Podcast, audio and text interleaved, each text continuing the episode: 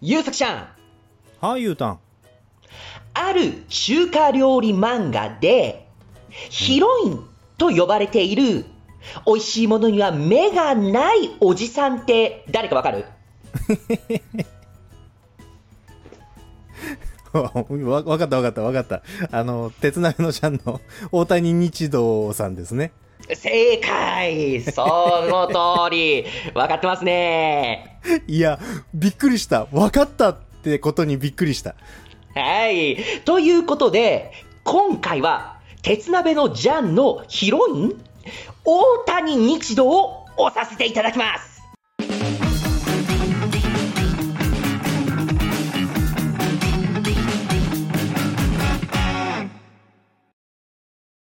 大谷日道をまず知らない方もいらっしゃると思いますし、鉄鍋のジャンってどんな漫画なのか、となると、秋山ジャンという少年が、銀座にある五番町飯店というところで働きながら、最強の中華料理職人になるため、様々な相手と料理バトルをするという漫画ですね。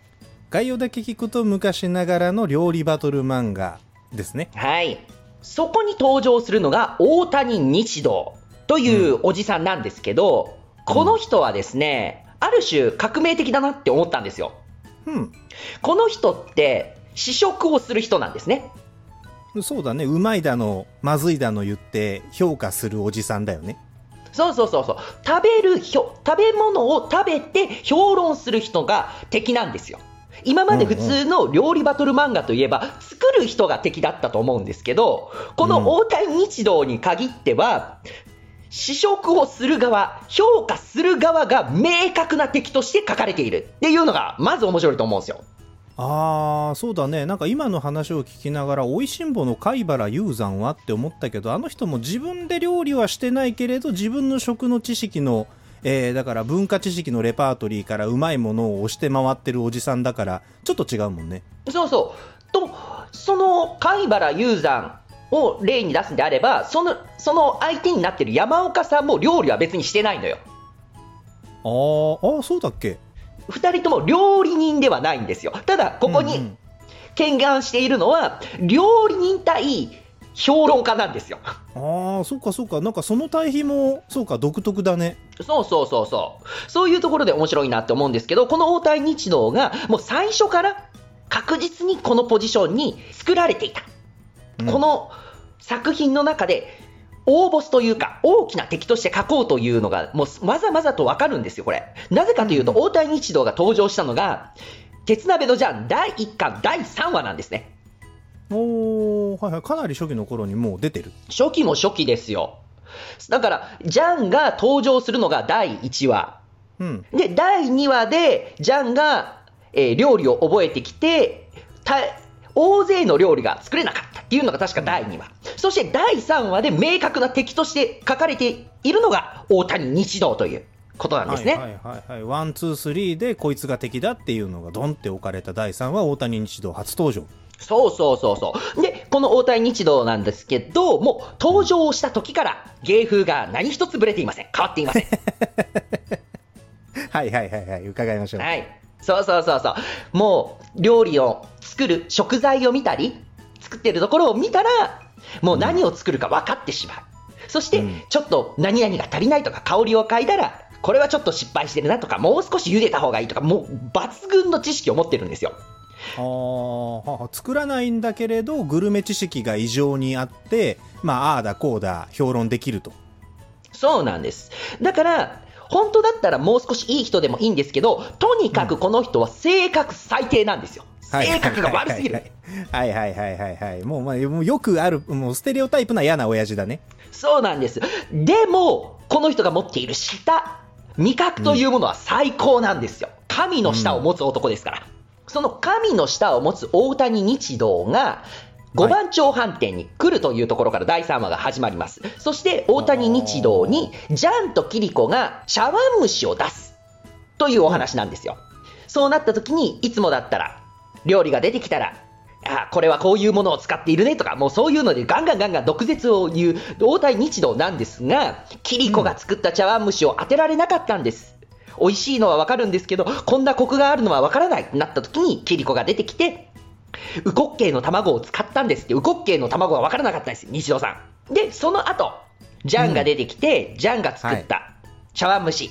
この中に、羊の脳みそを使った、コクのある茶碗蒸しだったんだけど、その茶碗蒸しをもう、一人で大皿一杯食べたのかな もう全部食べ干しちゃうみたいな感じで。もうやられちゃったんだ。そうそうそう。で、そうなった時に、ジャンの、ジャンがまあ、いつも通り口が悪いからバーって大谷日堂に言うんだけど、その時に大谷日堂が、うん。秋山っていう単語を聞くんです。秋山、うんジャンだから。で、秋山秋山っていうのに、じじじ、じじじって、昔の記憶みたいな形で、ジャンに誰かが重なるという話になって、あー、なるほど。これが、秋山海一郎、そう、ジャンのおじいちゃんのことを思い出したんですよ。その番外編っていうのがあるんだけど、その番外編の名前がですね、うん。よいしょ、蘇州総流炭っていう、ね、ね、そ、そ、蘇州総流炭。はい、悪いやつほどよく食べるっていう、そういう外伝があるんですね。鉄鍋のジャンの外伝。悪いやつほどよく食べるというのはサブ隊ですか？そうそうそうそう。ここが、大谷家、秋山家、五番町家、すべての始まりが、蘇州総流炭。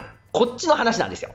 おー、そっかそっか、その本編であるところの鉄鍋のジャンの前日譚がスピンオフ作品として存在するというわけね。そうなんです。ただこの作品自体がだいぶ後に収録されているので、この時点では全くわからないんですよ。3話の時点とか、さ序盤の方ではわからないんですけど、これがどれぐらい重要か、ものすごく重要なんで今日ちょっと喋るんですけど、うん。これは中華の覇王である秋山海一郎、そして中華大帝のえ五番町陸次この2人が18歳の時のお話なんです。それぞれ秋山ジャンのおじいちゃんと五番町キリコのおじいちゃんが18歳の時の話。そう、その2人が中国に行った時のお話で、その中国に行ったところで、大谷家と出会ってしまうんですね。大谷家はその時中国にいたんだね。いるんです。海一郎と陸十が行った時に中国でご飯をたくさん食べたいと。で、中華料理を学びたいっていうのを言ったんですけど、そこのお店が振る舞えないと。なんでだっていう話になった時に、いや、お前んところの日本軍が中国のこの辺りの食料を全部強奪をしていっているから、もうないんだと。あー、時代ね、日清戦争のあたりってことかね。かなだからもうこ、奇跡的に今までやってこれたけど、そんなことはできないんだと。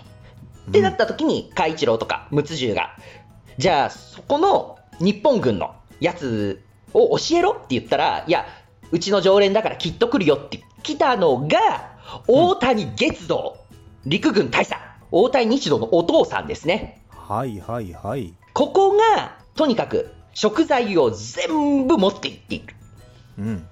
となった時に、頼むんですよね、そこのお店の人に。もう食材はないのにもかかわらず、うちの息子が3日後誕生日だから、パーティーしてくれと、いいもの作ってくれよっていう無理難題を出すわけですよ。うんうん。その息子がもちろん大谷日郎なんですが、はどうしようってなった、なって困っているところに、陸十と海一郎が手を貸すんです。この2人が作ったのは、冬瓜のスープと上海ガニ。この2つの料理を作ったんです。おー、素材はなんとかなったんだ。なんとかなりました。なんとかなって作りました。これは、一応その陸軍のところで作ったのかな陸軍本部のところに行って、そこの材料を使わせてもらってという形で作ったんですけど、なるほどね。はい。これなんですけど、上海ガニは量を呼ぶ。冬瓜も量を呼ぶんです。量。涼しくなる。熱を取うんうんる成分が入っている。そのように考えられている食材なんです。はい。たくさん作りました。軍人さんいます。みんなそれを食べます。うまいうまいと。あったかいスープ美味しいな。上海ガニ美味しいなってたくさん食べていきます。そうなってくると、うんいや、量を取るって聞いているから涼しくなってきたな。いや、涼しいけどちょっと涼しすぎないか？いや、奥歯の付け根が合わない。歯が噛み合わない。あ、寒い、寒い、動けないってなるんですよ。そう。あーあいつものジャンの感じしてきたしてきた。うんそうそうそうそう。海一郎と陸十が作ったのは、涼しくなる料理を通り越して、涼しくさせする料理を作り、動けなくしてしまったんです。そして、その陸軍にある材料を、その、先ほどのお店の中国人たちが全て根こそぎ奪い返すっていう、あなかなか痛快なことになるんですよ。いいな、鉄鍋のジャンですね。なんかもう実家に帰ってきたような安心感とはこのことです。そうなんですよ。で、その時に、もちろんはい大谷月堂も軍人の人も食べてて、小さかった大谷日堂もそれを食べてるんです。そして動けなくなって、ボロボロにされたっていう。もうだからその時に秋山海一郎と五番町睦十というものにやられたという記憶がここで残るんですよ。なるほどね。そして、日堂的には、大谷日堂的には、初めての食の暴力を味わうんです。食の暴力ときましたが。はい、食事の暴力をここで味わうんですよ。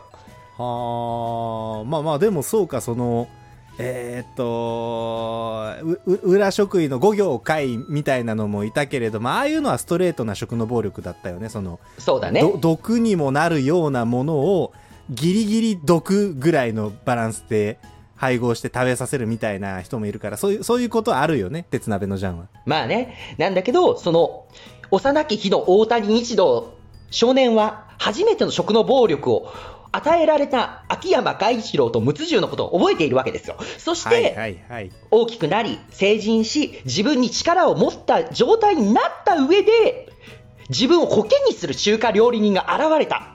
そしてその名字を聞いて、秋山、顔もそっくりだ。ああっていうので、大谷日動はその日、その茶碗蒸しを食べただけで帰っちゃうんですね。あーそうかそうかそのかその後スピンオフで書かれる過去の因縁云々というのを秋山という名字と茶碗蒸しの味わいからもビビビッとつながってしまってその場はすっと立ち去るとそうなんですよ。はあ嵐の前の静けさというやつですな そうですね。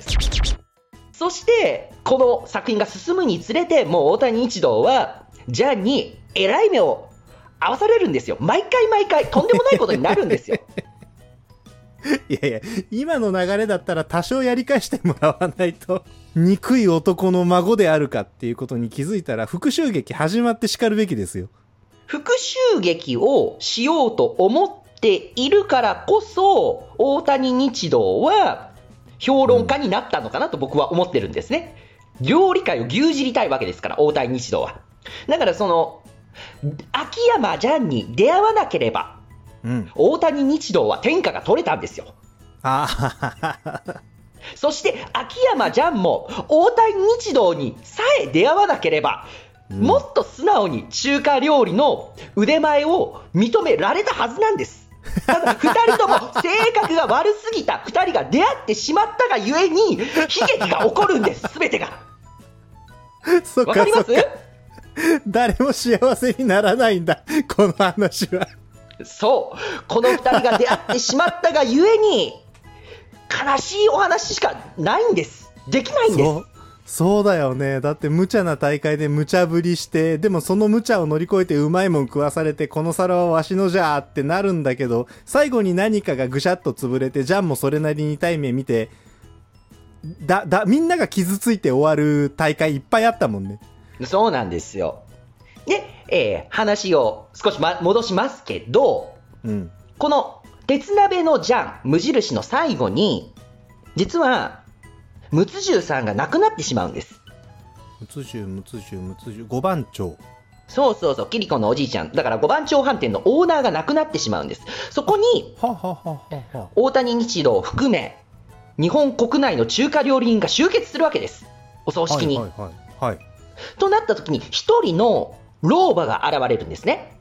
はそして、その老婆が、もう、すごい綺麗な、シャンとして、綺麗に、凛々しい感じの、かっこいい感じのおばあちゃんなんですけど、そのおばあちゃんが、ジャンが、お墓を蹴ったりしてるんですよ。睦十生き返れ俺と勝負しろっていうので、バチ当たりのことをしてるんですよ。じゃあ、そのおばあちゃんがジャンを捕まえて、おお前何やってんだと怒った時に、ジャンが言うんですよ。ばあちゃんと。このおばあちゃんの名前が、唐民記という中国人なんです。これは、先ほど言った蘇州総流丹のお店の看板娘ですね。娘さん。これが唐民記ということで、この時に出会った少女と海一郎が結婚をしてるんですよ。そして、子供が生まれている。そこからの流れということで、あーえだからそのえっ、と話を整理すると、えー無印鉄鍋のジャンの最終回あたりでキリコのおじいちゃん、えー、五番長睦十が死んじゃったお葬式には各界中華料理界の偉い人たちいっぱい集まった。でお葬式が終わってお墓が建った。そのお墓にジャンが俺と勝負しろっつってガンガン蹴っ飛ばしてるところに凛々しいおばあちゃんがやってきてそのおばあちゃんの顔を見たジャンが自分のばあちゃんだということを口走ったということね。そうです。はいその時に、その時に、大谷一同は、昔やられてますからね、東民記に。飯を全部取られてますから。うん。つまり、秋山海一郎と五番長睦十が中国に行かなければ、そこで大谷月堂と出会わなければ、何もこのような悲しいお話は生まれなかったということなんですよ。はいはいはい。鉄鍋と、鉄鍋のジャンという悲しい物語はそこから始まったと。そう、すべてはここから始まったんです。はー、はいはい、はい。大谷日堂、弱い9歳の時ですね。で そう、これ、これです、これ、これ、これ。そうだよ、そうなんだよそうなんだよ。大ずっと確認するの怖かったんだけど、それ大谷一郎なんだよね。はい、あの可愛いでしょえー、そうか、変わっちゃったな。う。で、この時に、うん。先ほども言いましたけどけれども、9歳の時に初めての食の暴力を味わった大谷日堂が、うん。えー成人をしてからもう一度、食の暴力に屈する時があるんです。あ、なんか、聞いたぞ、その話も。それが、キーワードとしては人魚ですね。人魚。あ、えっ、と、えっ、と、なんだっけ、5行回を押したシリーズの最後、雑談みたいなところで、あ、そうそうそうそうそう、その、スマートな日堂ちゃんね。はいはい、見ました見ました。覚えてます。はい。この日堂、ね、さっきの可愛らしい、綺麗な日、大谷日堂が大きくなったら、まあ、こうなるよねっていう、ちゃんとしたビジュアル、かっこいいビジュアルなんですよ。で、体もうんスリムですし、かっこいいんです、パッと見ね。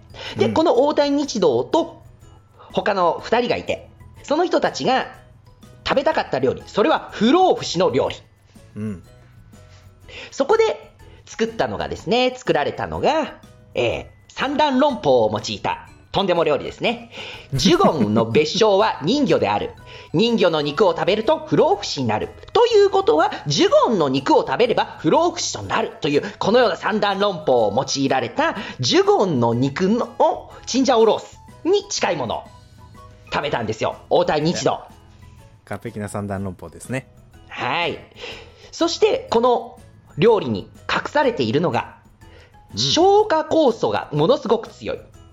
なので、えー胃薬飲みながら高カロリーな料理を食べ続けるということができてしまうんですね。あ、そのジュゴンの肉自体に消化酵素がたっぷり詰まっているから、食べた端から消化されていくっていうこと？いやいやいや、ジュゴンの肉は脂身を使っています。なので高カロリーなんです。そして、この料理に隠された秘密として、ものすごく消化をいいものを一緒に混ぜてあるんですね。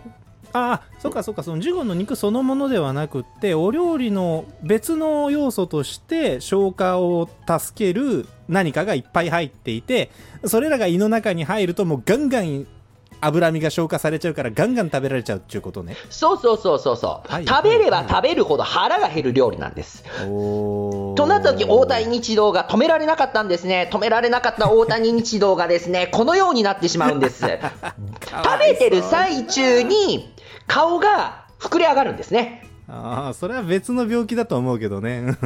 となってしまったらもう大谷日堂先生ですね。とんでもない。先ほどまで本当にスリムだったのにブクブクに太ってしまうんですよ。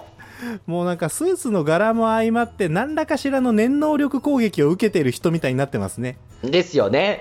もう、ここにも書いてありますけど、わしのあの美しい死体は、魅惑に満ちたスマートボディは、溢れ返る美貌はどこへ行ったんや大谷日堂先生、ブクブクになってしまうんです。たった一食でね。はい。かわいそうなんですよ。かわいそうだけどかわいそうだけどやっぱやっぱりその被害者感というのは大谷日堂を形作る大事な要素だよねそうだね。どうしても秋山ジャンに、秋山ジャンじゃないね。秋山家、もしくは五番長家に関わると、ろくなことがないということです、これ。ちなみに、はいちなみになんですけど、この時に料理を作ったのは、五番長飯店のオーナーである、陸奥獣の息子、五番長陽六というものが作っておりますね。見た目が完璧にジャンなんですけど、五番長陽六です。陸奥獣の息子ですね。ややこしいなんかそこで顔が入れ替わるの？そう。なんかへね、ーだから最初に読んだ時完全に私も見間違えたんですけど、あ、これ、そっちなんだって、キリコの方の家系の話なんだって思ったんだけどね。へえなんかその血の混ざり方にやや疑いの眼差しを向けてしまうねそういうのもありますよね。そして、このようにブクブクに太ってしまった大谷日堂さんは、うん最後までこの滑腹のいい体で過ごすんですね。戻せなかったのね戻せなかったの。いやーでも日堂ちゃん最終的にはそのビジュアルで良かったと思うんだよね私ね。とは？いやいやだってさっきのさスマートなままいいミドルエイジになってダサいこと言ってるとさなんて言うの？やっつけられた時の惨めさがちょっと足りなくない？ブクブクに声太った銭ゲバ豚野郎がやっつけられるから我々はカタルシスのシャワーをズバズバ浴びられるわけでございましてやっぱそのね、読者の快感っていうのを得るためには日堂ちゃんデップデップでいてもらわないといけないからさ。まあ、いい感じの敵さんですよね。いやいやそうなんですよ。もうこの分かりやすい悪い嫌な親父感っていうのは大事ですから。そうですよね。で、この大谷日堂なんですけど、うん。家族がいます。おう。おう意外。なんか今まで全然聞いてなかった。大谷家、うん一族があるんですね。まあそうだよねその軍隊の偉い人だったからなんか昔っから偉い一族って感じがするねね。で、この大谷日堂には、子供がろうん5人いるんですよ、5人。うんうんで、実際に多分、大谷日堂の子供っていうのは、4人かな ?1 人は養子なんです。この養子にするところかっこいいんですけど、これ、うん鉄鍋のジャン R に出てくる大谷瑞希っていう少女がいるんですよ。うんで、この少女は、ある料理屋さんの店主の娘だったんです。でも、はいお父さんが亡くなってしまったんですね。はいで、お父さんが亡くなって借金もたくさんあると。なった時に、もう天涯孤独だと。一人ぼっちになってしまって、親戚の誰も私を引き取ってくれない。うん白状なもんだと。なった時に、大谷日堂が入ってきて、店は潰したらあかんと。閉めたらあかんと。お前のお父ちゃんはええ料理人やった。で、おその大谷瑞希と握手をしたらものすごい力が強いと。うんそうなった時に、お前のこのつ力強い手は鍋を振るにちょうどいい。お前もめっちゃいい料理人になれるから。わしが借金も返してやるから、わしの娘になれっていうので、養子縁組をするんですよ。へえかっこよかっこいいでしょ、大谷日堂。粋ですねもう昔ながらなんです。まあ、その大谷瑞希に才能を見出してたからっていうのもありますけど、うんちょっと大谷日堂の見方が変わってくると思うんですよね。そうだよねだからあれだよねそのえー、とその時の気分で嫌だとかうぜえとかその気に食わんとかっていうこともあるんだけどいいものはちゃんといいって認めちゃうからジャンにも痛い目に遭わされるんだよね。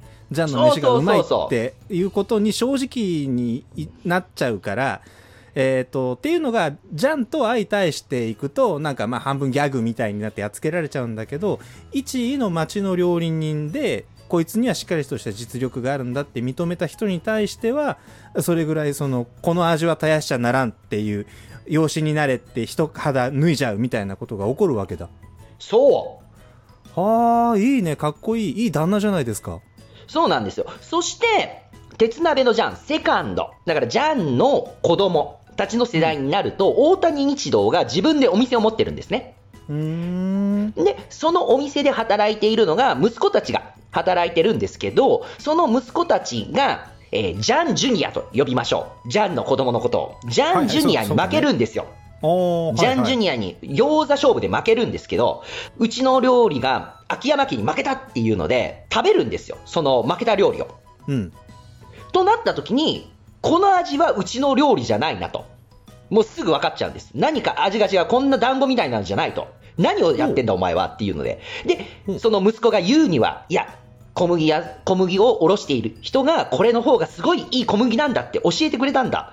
だから俺はこれに変えたんだと。だから俺は悪くないし、いい小麦つく使ってんだからいいでしょって、お父さんに言うんだけど、こんな料理を作んじゃないっていうので、息子をバチコーンって殴り伏せるんですね。ほうほうほうほうほう。そう。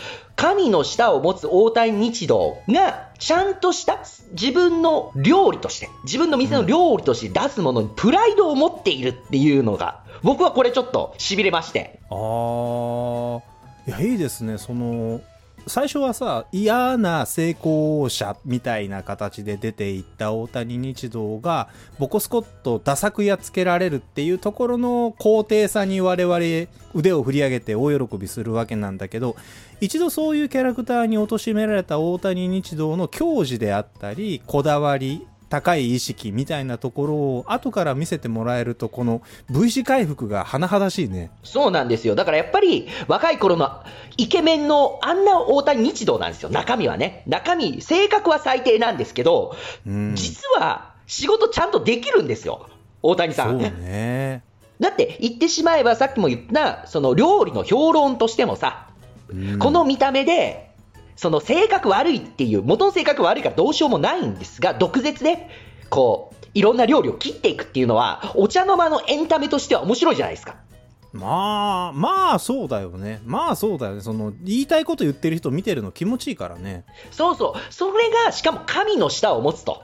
もう抜群に味覚センスのいい、誰も反論ができないやつがそういうのバンバンバシバシやっていくっていうのは、本当にエンターテインメントとして最高なんですけど、それを上回る悪が現れた時に大谷日度は屈服してしまうっていう。悪っていうのはその、より性格が悪く、でも美味しい料理作っちゃう人のことだよね。その通りです、その通りです。この場合は秋山じゃんと言いますけどね。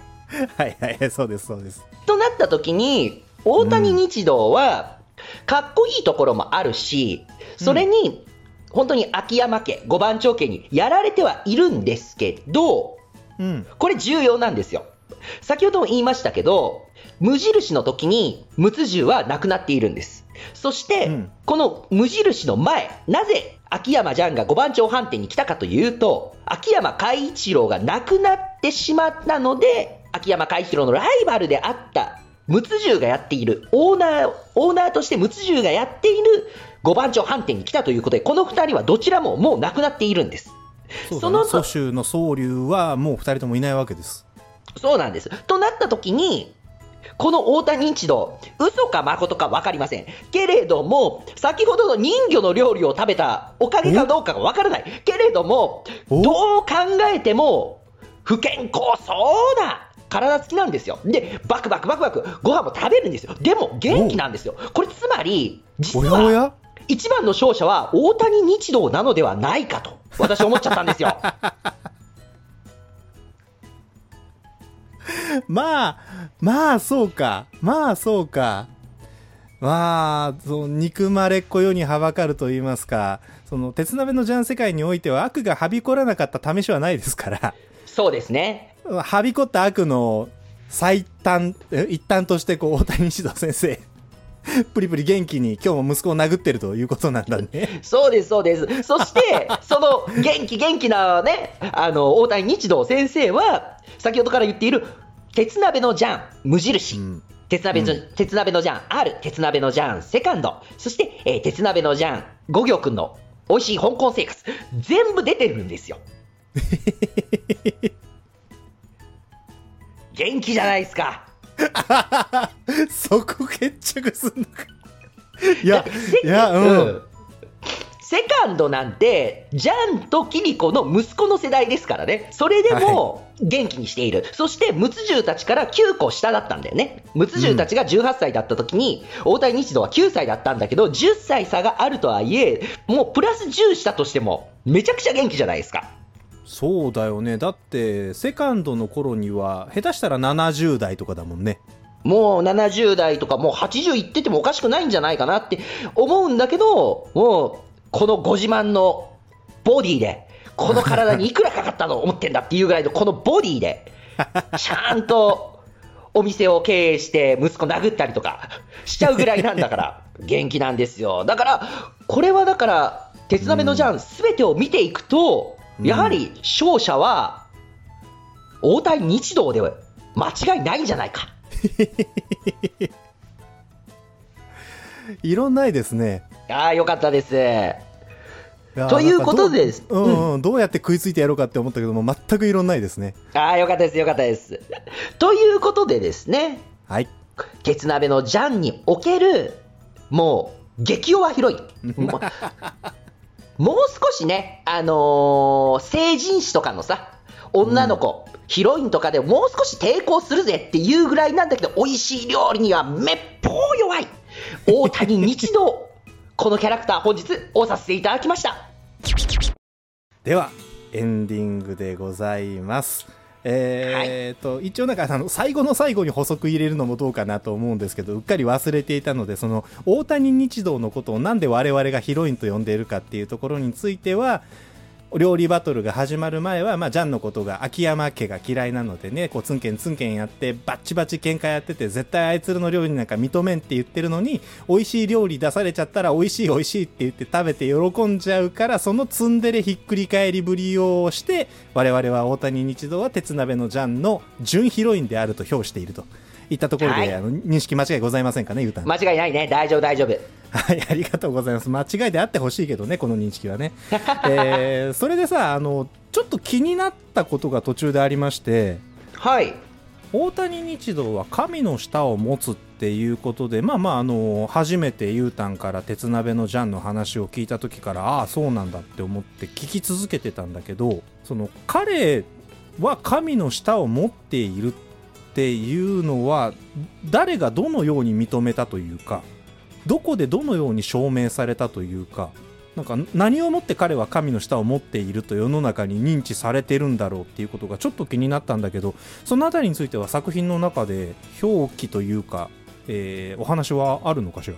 そうだね、もうその登場した時登場した時に、えーいろんな料理人が作っている料理を食べたり、見たりしただけで当てているっていうので、も、この鉄鍋のジャンの世界の中では、大谷日道イコール神の舌を持つ人物であるというふうに認知されてるんですよ。テレビだったりそういうものであると思うんですけどね。で、うんジャンとキリコとセレーヌ・ヤンをこうはめようっていう回があってその時にもテレビ局でこの3人に料理を作らせようっていう時にうん。みんなが神の舌を持つ大谷日道っていう風にもうみんな認識してるし大谷日道もそこをかこつけてというか分かりやすくするために神の舌って書いてあるスプーン。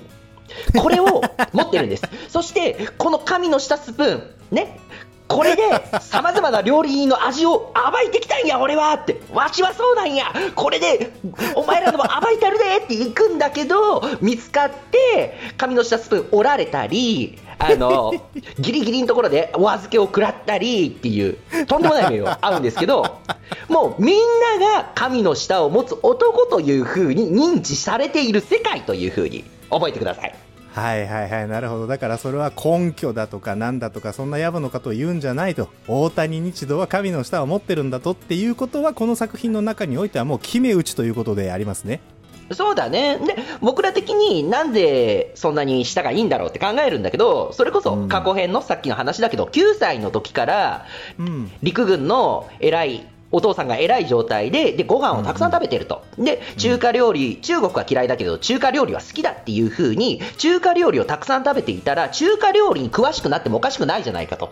小さい頃から、その一流の味というか、本場の味をたくさん食べて、どんどんどんどん料理が好きになっていったら、要は味って蓄積のところがあるので、舌っていうのがどんどん AB になっていく。だから、いいとこのボンボンのボンちゃんだったから、舌が良かった。良くなる素性があったっていうふうに考えることはできないか。まあそれはそうだろうね。だし、えーとまあ、そこまでの、うん、作品の中での描かれ方っていうのはないんじゃないかと思うけどまさにその山岡四郎的な育ちだなと、えーつまりただの金持ちのボンバカなボンボンがうまいものをたらふく食べてるだけではただのデブができるだけなんだけどそうではなくてその人魚の肉ジュゴンの肉を食べる前までは体型も維持していたわけだしこう理知的な思考というのもね性格悪いながらにできていたはずなわけでだとするとそのただ食べるうまいものを食べるんではなくてそれがどのように調理されているとかどのような素材から作られているかっていうその自分の文化資本として取り込んでいった結果いって活動を続けていった結果そこにその毒舌っていう要素も加わって確かな知識と味覚を持っている人が痛快な絶戦でもって世の料理人を切っていったっていうことでタレント化していったっていう順番で考えるなら辻褄が合う気がしますね。ああそうだよねであるならばですよその今のは完全に我々の深読みだから事実かどうかわからないけど少なくとも鉄鍋のジャン世界において大谷日堂は神の舌を持つ。これは鉄板である。そして大谷日堂は鉄鍋のジャンの正式続編あるいはスピンオフ全てに登場している、うん、つまりお鉄鍋のジャンとは大谷日堂の物語であるとああ、そうだね。大谷日堂のかわいそうな日常の物語だね。そうだよね。その、サンドバッグおじさん大谷日堂がどんな人たちに暴力を、料理の暴力を 受け続けてきたかということがつぶさに確認できる。それが鉄鍋のジャンの一連のシリーズであると決着していいんじゃないでしょうかね。よろしいかと。アンバサダーの承認受けちゃったよ はい、ということで、今回はゆうたんからね、もうあの、昔から見てくださっている方はようやく喋ったかと思うところですが、鉄鍋のジャンの準ヒロイン、大谷日堂の過去から、えー、最新のところまでお話をしてきまして、結局、鉄鍋のジャンという作品は、大谷日堂なんだな、このヒロインの輝きを見せる作品なんだなということが分かったという回となりました。面白かったぞとか、俺の読みを聞けとか、私はこう思うっていう意見のある方、ぜひコメント欄にいっぱい書き込んでみてください。あの、大谷日堂がなんで神の舌を持つかっていうところのプロセスとかもね、勝手に空想、妄想しましたけども、そのあたりもみんなで埋めていけると楽しいかなと思います。そして面白かったぞとか、次も楽しみにしてるぞとか、あいつのことまだ喋ってないじゃないか、早く喋れみたいなことがある方、ぜひチャンネル登録、高評価、ポッドキャストのフォロー、よろしくお願いいたします。それでは今回はこれで終了です。ありがとうございました。ありがとうございました。